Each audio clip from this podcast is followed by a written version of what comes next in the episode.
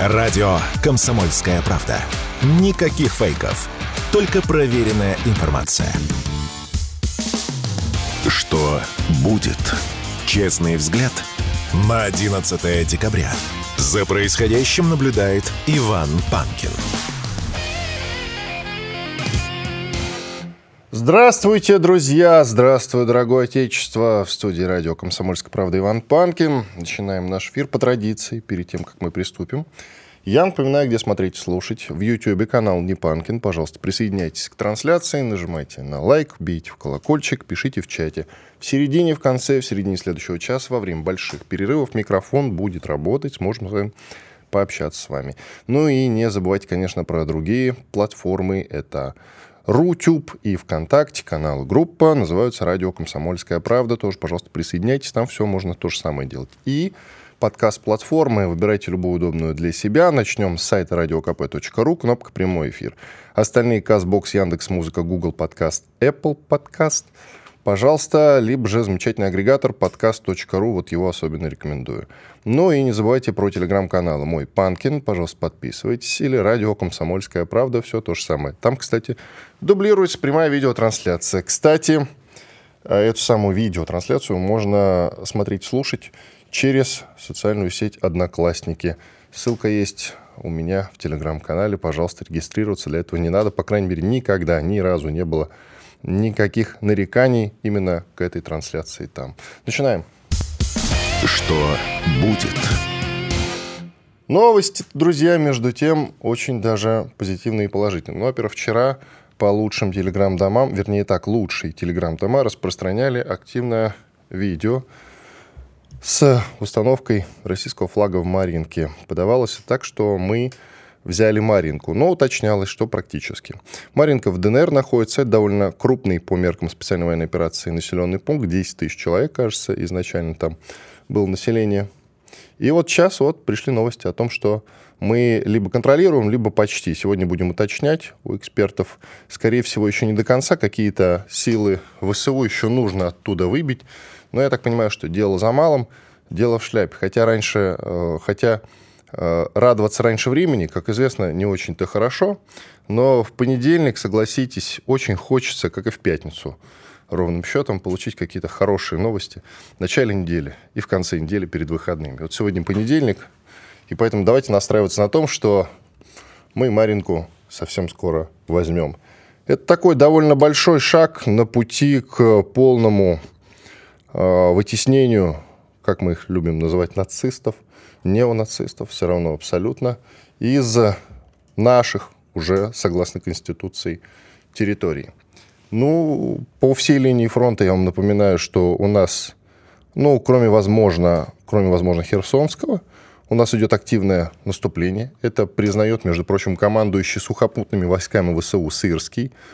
Он прямо так и заявил о наступлении россиян по всему фронту, по всей линии от Луганщины до, собственно, практически до левого берега. На левом берегу, вы помните, у нас были небольшие проблемы в районе Крынок. Так вот, насколько я понимаю, нам там, даже там, хотя там сложная местность, очень, даже там нам удалось стабилизировать положение. Обо всем сегодня об этом подробно поговорим с нашими экспертами. Идем дальше. Западная пресса, тот же Телеграф пишет, что Россия может одержать оглушительную победу в конфликте на Украине. Э, российская армия перехватила инициативу на поле боя. Да, действительно, глобально уже можно назвать, что мы начали свое контрнаступление. Именно контрнаступление, кстати. Потому что до этого у нас э, была эластичная оборона, так называлась тактика перемалывания. И сейчас, если смотреть на то, что происходит на фронте, то именно что контрнаступление, мы в него, что называется, пошли. А, далее идем, смотрим, что пишут. Интересная новость из Германии. Канцлер ФРГ Шольц назвал рост цен на энергию последствиями российского империализма. Он же заявил, что Путин остановил поставки газа по невредимым газопроводам, из-за чего было поставлено под вопрос 50% снабжения Германии газом. В ответ на это немцы нашли новые пути поставок газа, ускорили строительство СПГ-терминалов на севере страны. Но, насколько я могу судить, это не особенно помогает, раз Шольц жалуется. Ну и, конечно, нельзя сравнивать те суммы, которые брали за поставки мы и те суммы, которые Германии приходится платить сейчас. Друзья, даже не в три раза дороже. Там говорят, что ли, раз в пять примерно. Ориентировочно. В то же время э, Нидерланды, например, наоборот, снова начали покупать. У нас газ, насколько я понимаю, перерыв длился три месяца. И вот после выборов, на которых, я напоминаю, победили ультраправые, которые выступают против мигрантов за запрет Корана, против помощи Украине, что для нас особенно приятно. И вот приняли такое очень, я считаю, правильное решение. Теперь снова покупают у нас газ, правильно делают. Зеленский тем временем в Соединенных Штатах Америки. Он посетил Аргентину, где был на инаугурации нового президента Милея. И 12 декабря завтра выступит перед Сенатом Конгресса. Зачем он выступит? Будет деньги просить. И, насколько я понимаю, какую-то сумму им все-таки выделят. Ну, потому что совсем не дать как-то не очень правильно, да, какие-то суммы выделят, но уже на следующий год. В этом году, в этом месяце, я напоминаю, Украина вообще практически без поставок. Что-то по мелочи им подкидывает западный мир. Но в массе своей ничего нет у них. Именно с этим связан их глобальный переход к обороне. О чем, кстати, насколько можно судить, было пока негласное, официальных я не видел, подтверждений только со слов кого-то там, что есть распоряжение от самого заложенного главкома ВСУ о переходе к стратегической обороне. Серьезно. Далее смотрим. Байден, говорят, встретится с Зеленским. По крайней мере, есть новости о том, что Байден пригласил его, Зеленского, на встречу в Белом доме, между прочим. Это информация из письменного заявления пресс-секретаря Байдена Карин Жан-Пьер. Вы все ее прекрасно знаете. Такая темная, темная, темная, темная, как темная комната девушка. И, разумеется, есть еще новость, которая тоже, я думаю, что вселяет некоторый позитив. Я, конечно, не особенно верю в победу Трампа, но сейчас Нью-Йорк Таймс, известная авторитетнейшая американская СМИ, пишет о том, что победа бывшего президента Соединенных Штатов Дональда Трампа на президентских выборах в следующем году, через год – может привести к выходу страны из НАТО. Я думаю, друзья, что это вполне себе реальная такая перспектива. Если победит, конечно, то из НАТО, я думаю, что э, Соединенные Штаты постепенно будут выходить. Либо же полностью как-то сокращать финансирование НАТО. Может быть, не выйдут целиком, но будут сильно сокращать те средства, которые они на содержание НАТО выделяют. И будет забавно на это посмотреть. Не исключено, что НАТО может совсем развалиться, или остаться как европейский блок. Но с учетом того, какие споры сейчас возникают вокруг этого самого НАТО, вокруг тех средств, которые необходимо выделять не то, что нам на помощь Украине, а в принципе на содержание Альянса, на то, чтобы он работал на все эти учения бесконечные, которые они проводят везде, во всех странах Европы, в той же Прибалтике. Это довольно внушительные суммы. Плюс каждая страна должна выделять определенную сумму денег регулярно, чего не все страны хотят делать. Откровенно говоря, либо выделяют деньги, но не в тех количествах, которые от них требуются. И еще новость, которая меня очень сильно удивила на выходных, это Майя Санду, президент К Молдавии, э, заявила, что она собирается городам и селам, где на местных выборах победила оппозиция, не разделяющая проевропейские взгляды ее правящей партии, ограничить финансирование. Вот ее слова, друзья, вслушайтесь только в них. Вы думаете, что Евросоюз должен давать вам деньги, если вы не поддерживаете ЕС? Деньги из государственного бюджета будут распределены по принципу справедливости. Деньги, поступающие из Евросоюза от налогоплательщиков из стран Евросоюза – пойдут тем населенным пунктам, где местные власти поддерживают наш курс на евроинтеграцию. Вот такие дела. То есть, если вы не с нами, вы против нас. Вот такая вот позиция. Я думаю, что это, друзья, опасная тенденция, которая может в скором времени привести к гражданской войне в Молдавии. Вы не находите? Это, с одной стороны, нам на руку, а с другой стороны, нет. Я приложу некоторые усилия в ближайшей перспективе попробуем пообщаться с главами, может быть, мэрами тех самых городов, которые выступают против Майи Санду, которые голосовали против нее, против ее партии, против ее политики. и с удовольствием дадим это в эфир. Я считаю, что э, это нужно освещать, и нужно, кстати, на нашем политическом уровне принимать какие-то решения для помощи этим регионам. Я пока не знаю механизм, я пока не знаю, что конкретно можно сделать, но об этом следует, и можно пообщаться с нашими экспертами и прийти к каким-то интересным, я думаю, выводам. Вы не находите, друзья? Еще из новостей. Президент Турции Эрдоган раскритиковал решение Соединенных Штатов Америки наложить вето на резолюцию Совета Безопасности ООН о прекращении огня в секторе Газа. Из 15 членов Совета за проголосовали 13 стран. То есть США выступили против, Великобритания, кстати, воздержалась, что довольно любопытно. Дело у нас, друзья, идет к перерыву. Потом в перспективе еще после новостей поговорим об прогнозах, которые сейчас строят все, кому не лень, в том числе Арестович, ныне экстремист и террорист, бывший советник офиса президента, вы все знаете это имя. Он назвал три сценария для Украины в 2024 году. Россия, США и Китай договорятся о прекращении боев. Это первый. Второй. Боестолкновение продолжится при поддержке Запада, но украинская армия все равно потерпит поражение на нескольких участках фронта.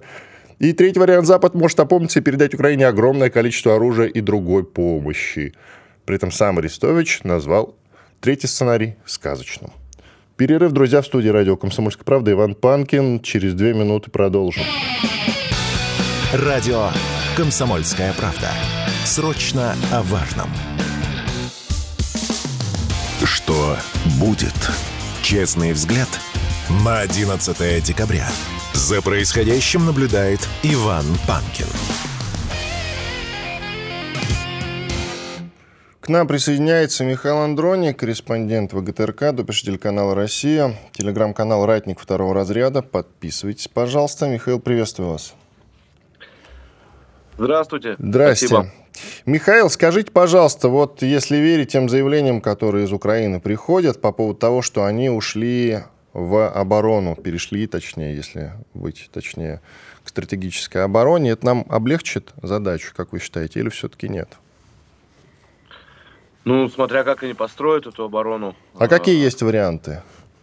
Да, вариантов немного сейчас. Э, на самом деле, какие-то э, серьезные фортификационные такие работы уже не проведешь, потому что все промерзло, действительно промерзло здесь, на, особенно на в северной, на северных направлениях. Вот э, уже настоящая зима, зима лежит, снег, промерзший грунт. Э, то есть ну, не, не знаю, как они будут там укрепляться.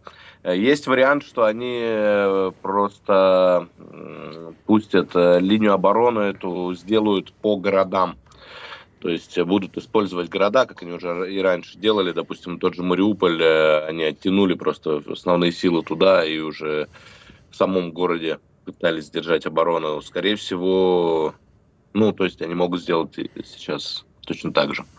Оттянуться в крупные города и использовать городскую застройку как, э, собственно, фортификационные сооружения. Я знаю, что вы в ЛНР находитесь, тем не менее, если что-нибудь слышали по поводу Марьинки, пришли новости о том, что мы либо целиком ее взяли, либо там осталось немного выбить противника с окраин. Э, можете что-то сказать по этому поводу? Ждем, ждем официальных заявлений. Десять дней назад мы уже брали Маринку, вот, поэтому я думаю, что торопиться с этим не стоит. Понятно, это тоже правильно. Насчет э, луганского направления, что там происходит, давно вообще не попадала в инфополе информация о том, э, как там обстановка. А то же самое происходит, что и на остальных направлениях. Э, ну, кроме, пожалуй, Херсонского, э, потихоньку наши войска продвигаются не спеша, там, опорник за опорником, вот без э, каких-то как сказал Верховный главнокомандующий, без победных реляций, но, тем не менее, эта работа идет, э, двигаются, двигаются действительно. И не только на Луганском, на Донецком, и под Артемовском, и в районе Северска, Э, на Кременском, э, на Купинском, в том числе, везде идут э, наступательные действия. Вот, кстати, вы Херсонское упомянули. Я слышал, если знаете, опять-таки поделитесь, я слышал, что из Крынок нам удалось с левого берега вытеснить противника, где у них был небольшой плацдарм до этого. Да нет, они там находятся до сих пор, просто, ну,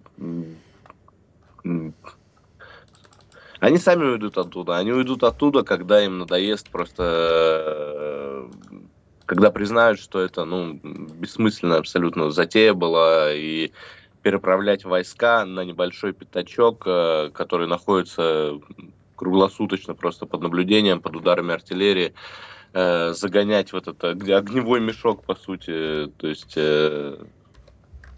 войска, это бессмысленно абсолютно. А зачем они тогда это делали? Вот вопрос.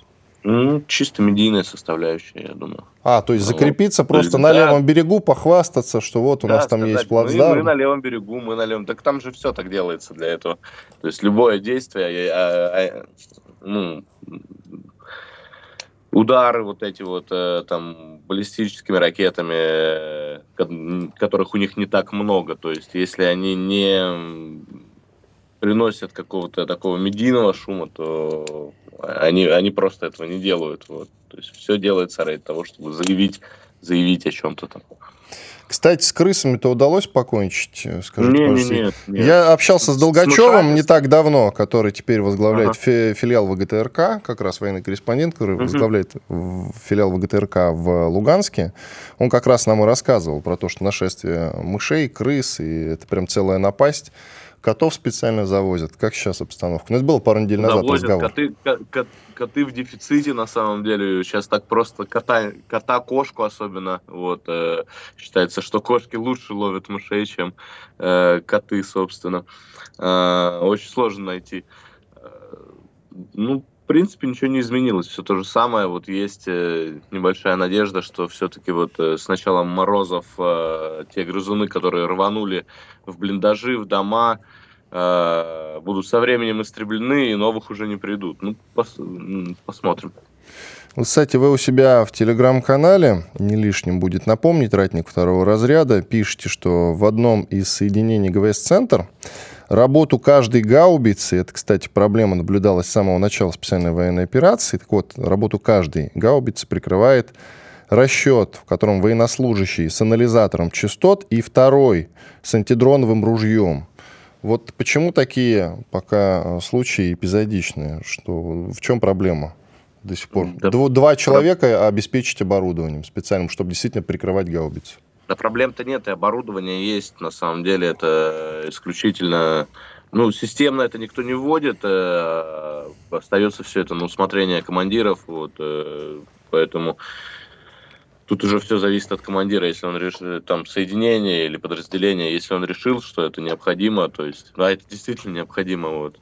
Возможно, на ошибках, то есть, учатся, там, сожгут, сожгут несколько машин, вот, э, то есть, задумываются начинают Но... задумываться. Все зависит от командира, так действительно, ну вот есть же хороший позитивный опыт. Почему не присматриваются, да, не да. берут вооружение? Непонятно. Ну, это, это многим непонятно, на самом деле. Ну, приятно, когда видишь то есть, такие вещи, что действительно подходят э, с головой к работе. А из позитивного, сегодня понедельник, я пытаюсь слушателей зарядить позитивом. Из позитивного что можете э, рассказать о нововведениях, вот аналогичных? Из позитивного на днях буквально вот начали поступать прямо э, э, такие станции радиоэлектронной борьбы армейские, лесочек называются, вот, и действительно вот достоверно уже есть случаи, э, устанавливаются на бронетехнику, на танки, на боевые машины пехоты, десанта, то есть парнями общался, и да, да, помогает отлично вообще, глушит э, эти FPV-дроны валятся, вот, то есть ну, поступает все-таки оборудование. Что касается дефицита, что касается дефицита, угу. о котором нам сейчас рассказывают, у ВСУ он ощущается по снарядам, по западной технике? Э, по снарядам, да, конечно, ощущается, если э, мы делаем там 20, э, вот даже на примере там Кременского леса, я даже считал на днях, то есть там на 20 наших выстрелов там один, один прилет с той стороны, примерно вот такое соотношение, то есть и действительно, ну, чувствуется, что не хватает, не хватает им, то есть они экономят, скажем так. По дронам, по FPV и у нас, и у них э, очень большое количество, вот, там, в принципе, паритет в этом плане, вот, что и по другим дронам, и по беспилотникам типа «Крыло» и по коммерческим квадрокоптерам. Вот. На обеих сторонах фронта, то есть их достаточно. Вот, все время жужжит что-то в воздухе. Раньше много перехватов ловили э, по радио с иностранной речью. Сейчас э, это число уменьшилось. Говорят, что наемники массово уезжают. Не знаю, не владею информацией. Последние по именно наемникам, последние пленные, которых вот э, сейчас как раз на этой неделе хочу сделать э, репортаж именно по пленным, потому что со всех направлений, потому что очень большое количество их. И это в основном мобилизованные люди с улиц, которых просто забрали, вот, э, засунули штурмовики. Там есть потрясающие персонажи, вот, которые очень комичные даже, вот, ну, тем не менее, которые оказались на фронте. И очень много, многие сами приходят, то есть либо когда там пахнет жареным уже, снимают оружие, там бронежилеты вот идут в сторону наших позиций, либо уже когда непосредственно наши штурмовики подходят к какому противнику, уже понимают, что единственное, единственное правильное решение это сдаться. Ну, вот. Спасибо большое. Михаил Андрони, корреспондент ВГТРК, телеграм-канал «Ратник второго разряда». Подписывайтесь, пожалуйста, по поводу военнопленных и сдачи в плен. Есть хорошая культурная новость. Аким Апачев, известный музыкант, и Чечерина, Юлия, выпустили замечательный трек этому посвященный. Давайте фрагментик послушаем как раз.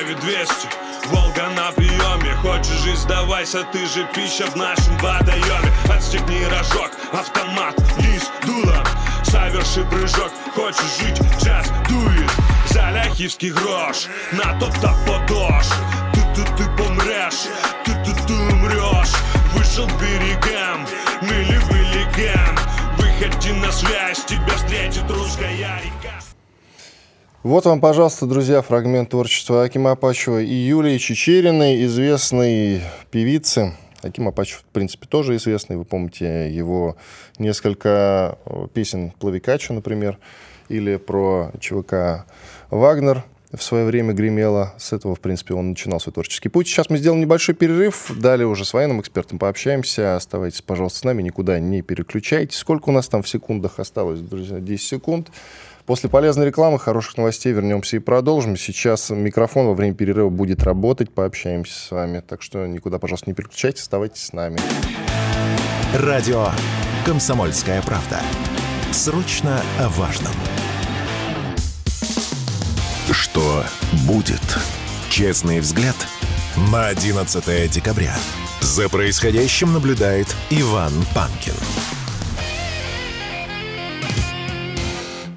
Возвращаемся в эфир. Иван Панкин, студия радио «Комсомольская правда». Напоминаю, что трансляция идет в YouTube. Канал Не Панкин. Пожалуйста, подписывайтесь, нажимайте на лайк, на колокольчик. В чате пишите в конце, в середине следующего часа, во время больших перерывов микрофон будет работать. Сумеем с вами пообщаться. Рутюб и ВКонтакте все то же самое. Канал и группа радио «Комсомольская правда» называют. Телеграм-канал «Панкин». Пожалуйста, подписывайтесь. Есть еще один замечательный телеграм-канал. Кирилл Федоров «Война. История оружия». Тоже очень рекомендую. Автор этот, этого телеграм-канала сегодня с нами в эфире. Кирилл, приветствую. Доброе утро, Иван. Доброе утро, страна. Кирилл, а ведь Украина, ВСУ, то бишь, переходит к стратегической обороне. По крайней мере, это следует, ну, во-первых, из заявления командующего фронтами Сырского. И шло, насколько я могу судить, какое-то пока что неофициальное, а может и официальное уже, не уследишь за всем, распоряжение от самого Залужного, главкома ВСУ. Все к стратегической обороне переходит. Дошло. Хотя, помните, обещали, что и зимой тоже они пойдут в контратаку. Но что-то, видимо, не заладилось. Зима оказалась какой-то уж слишком в южный. Там. В общем, э, что нам это даст? Ну, обещать, во-первых, не значит жениться. Тоже это верно. Первое первое, что нужно помнить, и это, мне кажется, про Украину, вот эту свадьбу в Малиновке, вот эту вот всю историю под названием «Страна» а, очень сильно характеризует. Это первое. Второе, это они, с одной стороны, говорят о стратегическом, э, о стратегической обороне, а с другой стороны, утилизируют э, роту за ротой, батальон за батальоном в крынках, пытаясь там развить какой-то плацдарм на левом берегу Днепра. Вот, кстати говоря, ситуация там, насколько я могу судить, наше положение там улучшилось, мы их постепенно оттуда выбиваем. Наше положение, что мы их оттуда не выбиваем, мы их там а, очень умело просто расстреливаем, как в тире. Ну, то есть, э, я не знаю, это, это какое-то безумие, наверное, я не знаю, там, как потом будут справляться ребята наши с там всякими ПТСРами и так далее. Но украинцы реально просто туда переправляют солдат, просто, по сути, их там хоронят, потом присылают новых потом снова новых, и опять новых. То есть, и вот этот конвейер, он не заканчивается, наши туда по 50, а, ну там, плацдарм, не знаю, километр на там 2 километра, не знаю. А, и они наши только 500 килограммовых авиабомб по 50 штук туда в сутки сбрасывают. Это не считая градов, наров, смерчей, ураганов и вот этой всей а, санцепековой, я уже молчу, минометово, артиллерийской и прочей истории. И это все по а, территории, где нет даже глубоких подвалов, потому что там такая около заболоченная местность, дачки. А, вот, а, там просто утилизируется украинская население, а, морпехи, я не знаю, как угодно. Ну, то есть, поэтому такое, они могут говорить все, что угодно, но вот на деле у них происходит какая-то попытка в наступление. А, и более того, наверное, тут важно понимать всем зрителям, слушателям, что на Украине отсутствует это, это вот э, единовластие, потому что ну, в армии у них есть вроде Сырский. Но он командующий история. сухопутными войсками, а есть ну, главком да. Залужный. Ну, как бы да, но по факту, по факту у Украины, ну, что-то с флотом и ВВС, ну, как бы особо нет. У них, по сути, есть э, сухопутные войска. Остальное это так, придатки к сухопутным войскам. Вот, поэтому у них вроде и Сырский, вроде и Залужный, и как бы Зеленский имеет мнение, ну, а по сути-то им вроде как бы командуют Запада. Нет, и знаете, вот по фронту у всех там мнение есть, по-моему. Даже у главы МИД да. Кулебы, у да. главы СНБО Данилова. Все они разбираются, все комментируют. Помните, про контрнаступление вообще все все говорили. Оно продолжится, чувак, ты занимаешься дипломатией, занимайся дальше. Да, потом, потом они сказали, что это было не контрнаступление, а ИПСО, информационно-психологическая специальная операция. Вот, потом еще что-то у них было. Ну, то есть, э, все, конечно, достаточно забавно, но реальность она какая? Реальность в том, что Америка поставила Украине вооружений на э, 100 миллионов э, долларов это ни о чем. Это вообще ничего. Это, это никак. Это, ну, это копейки, учитывая, Но что... миллион долларов стоит один день. Это же официальная информация. Проходила такая цифра. Один миллион долларов Нет. стоит один день войны для ВСУ. Я думаю, что сильно больше. Даже вот так? прям сильно больше. Я думаю, что вот э, 100 миллионов долларов, я, может быть, в эту цифру бы еще как-то поверил, и то это скромный, скромный день войны. Надо просто понимать, что, во-первых, э, западные цены на технику – это отдельная история. Надо понимать, что за условные вот эти сколько там, 18-20 там да уж, блин, время-то так, так течет-то, время идет, там, за 20... Дети а... растут быстро, да, особенно чужие. Да, за эти 20, хорошо, там, сколько получается, один-два месяца, я, простите, гуманитарии войны, а, поставили там 100-150 миллиардов долларов помощи. Ну, можно поделить я, конечно, опять-таки гуманитарий, и как гуманитарий могу считать себя умными, если они считать-то толком не умеют. Но мне кажется, что все-таки побольше, чем миллион долларов стоит один день войны на Украине. Вот. А надо, надо понимать еще ту историю, что только 4% военного бюджета Украины обеспечивается самой Украиной. А, соответственно, как только снижается количество поставок, так только перекрывается краник. А краник, честно говоря, перекрывается уже достаточно давно. И сентябрь, и октябрь, и ноябрь. Это все поставки а, исчисляемые там сотнями миллионов долларов. Если до этого в Украине бывали месяцы по несколько миллиардов отправляли, вот тогда действительно можно было говорить о каких-то там активных действиях. Когда поставки настолько сужаются, плюс блокируются и так далее и тому подобное, ну уж извините, там вон а, поставили поставил там Германия тоже каких-то там 15 тысяч снарядов. Ну, какой-то такой цирк, это так звучит смешно. Вот в следующем году а, ФРГ обещали, обещали, а то, что они обещали, надо всегда делить на число π, то есть на 3,14. То есть э, примерно в три раза надо делить все то, что обещает Европа. Они обещали, например, миллион снарядов, а реально дали там 300-400 тысяч. Обещают в следующем году 200 тысяч э, Бундесвер дать, ну, там, ФРГ, ну, дадут, наверное, 1060-70. Ну, это цирк, это в условиях активных боевых действий, это буквально несколько дней. Это даже не хватит на неделю боевых действий. Ну, Но вот раньше ходила цифра, что мы за сутки используем где-то 20 тысяч снарядов, а в ВСУ около 5-6-7 тысяч. Если им поставят 15 тысяч, ну, это на 3 дня буквально. Да, да, да, да. А у нас бывали периоды летом э, а, 22 года, когда мы держались э, в основном на нашей артиллерии доблестной, до 40-50 тысяч э, снарядов мы выпускали в сутки. Вот. Но это, правда, такие были... Мы держались тогда на артиллерии, тогда еще не было и ни частичной мобилизации, ни, э, видимо, еще тогда не проработали нормально политику с агитации, собственно, вооруженные силы, и тогда у нас, собственно, очень много держалось на артиллерии, и тогда мы тоже выпуливали по 40-50 тысяч. Украина, Украина наступать без западной помощи не может, а западная помощь что-то как-то встала. Они сейчас там активно помогают Израилю. Вот. Э, Израилю там вне конкурса, вне всего, вне решений, вне принятий идет помощь постоянно и танковыми снарядами, и бомбами, и всем тем, что могло пойти на Украину. И все равно, что мы можем сейчас предпринять из интересного, с учетом того, есть э, известное правило, что в обороне э, войну не выиграть. Вот, собственно, если они ушли в оборону, нам нужно что-то делать. Наступать это значит нести потери. Я так понимаю, что и мы от эластичной обороны пока переходить не торопимся. Там есть наступление, конечно, на отдельных участках, с одной стороны, наступление, но пока не идет речи о глобальном наступлении. С наступлениями такая тоже история. Я могу сказать, что немцы, например, э, наступая на нас в 41-42, несли гораздо меньше потерь, чем обороняясь от нас в 44-45. Ну и мы, соответственно, в 44-45 несли потерь меньше, чем немцы, которые хотя мы наступали. Вот, поэтому наступление, оно на первом этапе действительно несет э, большие потери для наступающих, а вот в дальнейшем, когда уже танки выходят на оперативные просторы, наматывают штабы противника, его колонны снабжения и прочих на гусеницы, тогда уже а, соотношение меняется, плюс пленные, плюс окружение и так далее и тому подобное. Поэтому надо тоже понимать, что наступление, а, оно может быть неприятным и трагичным первые там какие-то, если оно будет успешным.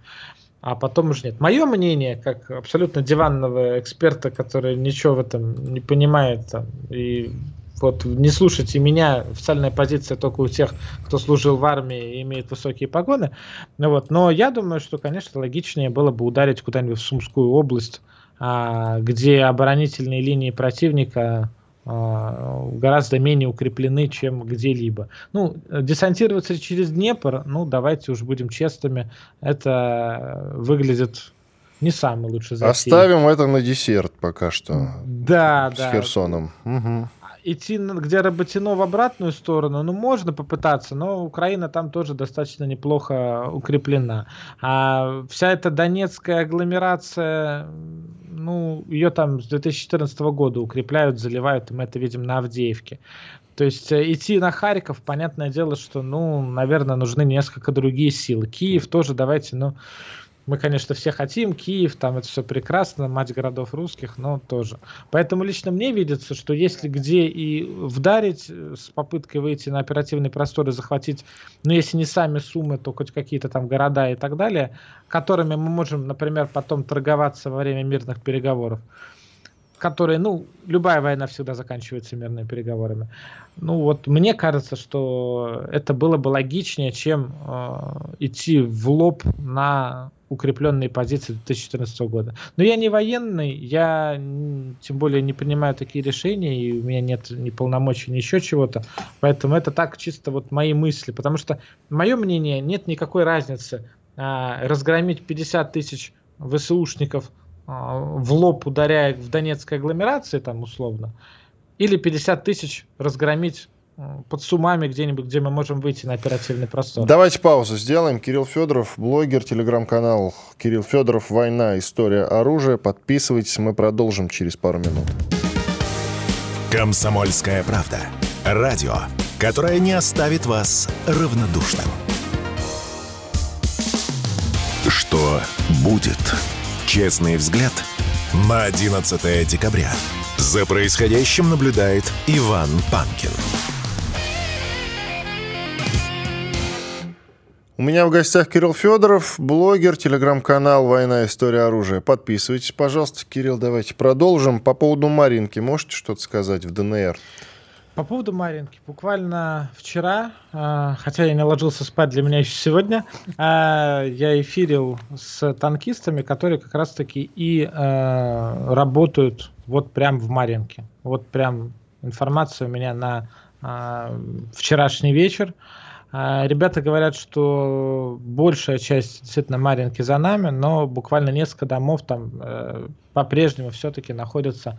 Если мы будем вот честными не, как говорится, не шапка закидательскими и так далее. Понятное дело, что мы там уже на прошлой неделе флаг установились, и вот вчера видео разошлось а, по социальным сетям а, с установкой флага, но все-таки небольшое присутствие в западных районах а, остается у ВСУ, но они там находятся в окружении с трех сторон, их там, мягко говоря, так же самое расстреливают, как в Крынках – вот. И, честно говоря, перспективы и смысл нахождения там вот этих э, подразделений ВСУ остается для меня э, очень-очень э, большой какой-то загадкой. Ну, справедливости опять-таки ради, несколько там домов и так далее на Западе еще остаются за ВСУ. Ну и касательно, вот вы сказали, на Харьков мы даже не пойдем, хотя нам нужно э, каким-то образом обезопасить Белгород. Что касается Купинска, например. Ну, я думаю, что мы какую-то зону безопасности э, вернем себе. Очень обидно, что пришлось в 22 году оттуда выйти. Вот, но война такая штука, э, она, она иногда непредсказуема. Поэтому я думаю, что какую-то зону безопасности мы в любом случае сделаем, но надо понимать, что а, главная опасность и безопасность заключается в том, кто будет сидеть в Киеве, какие будут условия и так далее и тому подобное. Потому что ну, мы создадим зону безопасности, условно, а, используя там, а, бывшие украинские города. Ну, там живут русские люди. Ну, будут они стрелять по ним. Ну, что там, условно, для нас Купинск будет менее приоритетный, чем Щебекино какой-нибудь. Ну, я условно говорю, там, или еще какой-то город. Но это, наверное, было бы неправильно. Я считаю, что если мы а, возвращаем в нашу страну русские города, то они должны для нас быть одинаково по значимости. И обстрел Курска для нас должен быть не более значим, чем обстрел Донецка или там Луганска или Мелитополя, Бердянска там и так далее. Ну, ну, мне так кажется. Ну и, соответственно, мы не будем а, таким образом разрушать те города, которые мы планируем возвращать, собственно. Правильно ли я понимаю? Да, да так, мне, значит, по крайней мере, так Значит, пойдем в окружение, да, будем устраивать какие-то блокады. Я просто других вариантов не вижу, вот, честно я... говоря честно, честно, еще раз говорю, это вся очень такая печальная история. Но надо понимать, что город, даже если он будет разрушен, мы это видим на примере Мариуполя, хочется об этом тоже рассказать, ну, а будет отстроен. Рано или поздно его отстроят, там, 10-15 лет, и Мариуполь будет одним из лучших городов России, несмотря на разрушения, которые там были. Поэтому... Да, много городов просто придется отстраивать, вы не находите? Ну... Просто есть, есть что отстраивать, я вам просто по секрету скажу. Я И понимаю. На территории канонической России, как я это люблю называть, да. Это понятно, что всегда есть что делать, всегда есть что отстраивать, ну, проблемы они есть. Но тут, тут такой вопрос, а, а что делать? Бросить их, этих людей, э, позволить им дальше из русских людей превращать их в украинцев – а, позволить уничтожить там русскую культуру, ну, что для нас важнее? Тут дальше возникает вопрос, всегда чего-то будет где-то не хватать. Да нет, вопрос-то в том, а, как, за счет каких технических, может быть, ноу-хау мы можем сейчас вот э, перейти к какому-то новому, к новой тактике какой-то. Ну, не за счет фабов, которых у нас прибавилось, конечно, потому что это приведет к большим разрушениям. Может быть, и к беспилотникам каким-то. Не знаю, вот есть у вас какие-то предположения? Все вкопано, все вкопаны, обложились минными полями. Единственное, что позволит прорвать этот фронт э, в легкую, в любом месте, где нам хочется, это использование тактического ядерного оружия, как, собственно, Советский Союз и предполагал делать в случае войны с э, Западом. Да, но а... не на территории Украины, потому что не, не, пред, не предполагалось. Украины. Вот когда Гурулев, депутат, значит, говорит, что вот mm-hmm. в работе, напомните, он сказал, там сконцентрировались силы противника, необходимо нанести тактический ядерный удар по этой территории. Не, И... я, если что, не агитирую. Я, я, я знаю. Значит, сказать, многие, многие наши с вами коллеги тогда говорили, что он просто учился по советским учебникам. И вот я как раз развиваю эту мысль. Советские учебники не предполагали, что Украина не будет территорией территории России. Соответственно, наносить э, тактический ядерный удар, считай, по своей территории, но это несколько, скажем так, наивно, как минимум. Да, да, да, это, это, это не то, что наивно, это кто-то скажет преступно, но опять-таки тут возникает вопрос в том, что а, победить в войне иногда важнее, чем какие-то моменты, которые могут смутить во время этой самой войны. Вопрос, э, кто оценивает эту моральную планку, мне ли ее оценивать, не мне. Ну, еще раз говорю, когда меня пытали на подвале, я прощался с жизнью и думал, что она у меня была а, красивая, интересная и все остальное. Ну, а, когда парни наши погибают, тоже надо понять, что закончить это как-то там полудействиями, тоже непонятно. Не, я не призываю ни в коем случае к тактическим ядерным ударам. Надо понимать, что а, только большая группировка войск, концентрированные удары обычными вооружениями, к сожалению, городские бои и так далее, если Украине не прекратят вот это финансирование. А вот с этим есть интересная новость, которая поступает к нам, а, собственно, собственно, с Соединенных Штатов Америки. Делегация вместе с Орбаном из Венгрии а, полетела, собственно, насколько мне известно, а, в Северную Америку, в США, и там они встречаются с высокопоставленными консерваторами, и интересная получается история. Орбан а, блокирует поставки в Европейском Союзе, насколько это может делать, а консерваторы блокируют это, мы видим, последние дни в рамках США. А, в общем-то, вся украинская армия боеспособна ровно до того момента, пока ее кормят с Запада. Как только ее перестанут кормить, и без тактических ядерных ударов, и без всего, эта история э, в течение нескольких месяцев разрешится а, безоговорочной победой России. Потому что у нас, в отличие от Запада, присутствует свой ВПК, да, где-то есть проблемы, да, есть где-то там нюансы, надо всегда решать, всегда что-то не хватает, всегда там еще что-то, но глобально и обычным вооружением и всем остальным а, украинская армия будет уничтожена. Но вопрос с тем, как оно там будет, будут ли поставлять. Я, конечно, на месте бы Запада не останавливал бы поставки. Для них это очень прикольная история. Одни русские убивают других русских. Дешево, выгодно и бесплатно. Для ну них. как это вот, кстати, Украина дорогой проект. Что значит дешево? Дешево Армения им вышло. А Уф. тут все очень дорого. Ну как, дорого, дорого это, это, наверное, с точки зрения наших военных бюджетов, а когда там бюджет вооруженных сил США там ну, 800 миллиардов. Да. да, 800 миллиардов они потратили на Украину 100. Одну восьмую бюджета. То есть сколько там? Полтора месяца а, потратили своего военного бюджета. И при этом, ну, давайте будем честными, мы немало техники потеряли. И личного состава, к сожалению, тоже. А это всего лишь полтора месяца мирного времени военного бюджета США. Это очень дешево для них. И вот что касается поставок, просто так вот прогноз от Федорова. Как вы думаете, пойдут они на сильное сокращение поставок или нет?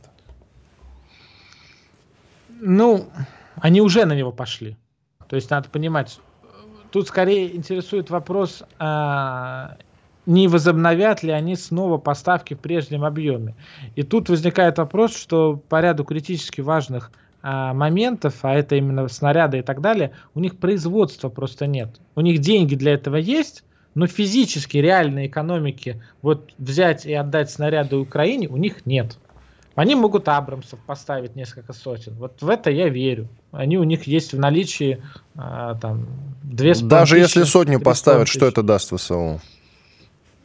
Это просто продолжит, позволит продолжить им воевать, потому что, условно, советская техника, она выбивается, ее уже неоткуда черпать. Почему они западные танки стали поставлять? Не потому, что западные танки намного лучше наших там. Они, во-первых, не намного лучше, и, а во-вторых, не всегда вообще лучше. А, вот, а просто потому, что западные танки есть, а 72-ки рожать уже неоткуда. Ну, глобально. То есть они где-то там по сусекам их, конечно, там наскребают, но глобально рожать их уже неоткуда. А тех же самых Абрамсов три с половиной тысячи на хранении, две с половиной тысячи в штате. Леопардов вторых всего построили три с половиной тысячи, а Абрамсов только на с половиной тысячи.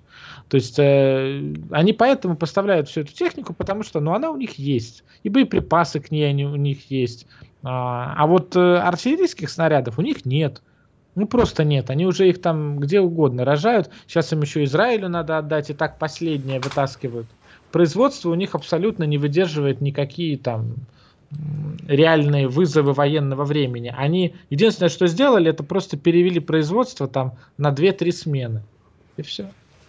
Спасибо большое. Кирилл Федоров, известный блогер, телеграм-канал Кирилл Федоров «Война. История оружия». Подписывайтесь, от души рекомендую. Я Иван Панкин.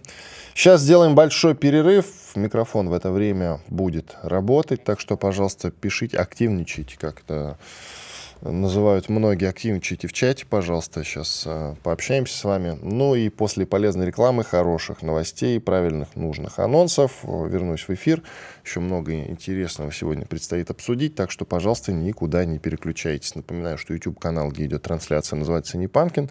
А Рутюб и ВКонтакте, наоборот, радио «Комсомольская правда», канала, группа. Так что, если хотите, можете смотреть и слушать там. Громкий сезон на радио «Комсомольская правда». Весь мир услышит Россию. Весь мир услышит радио «Комсомольская правда».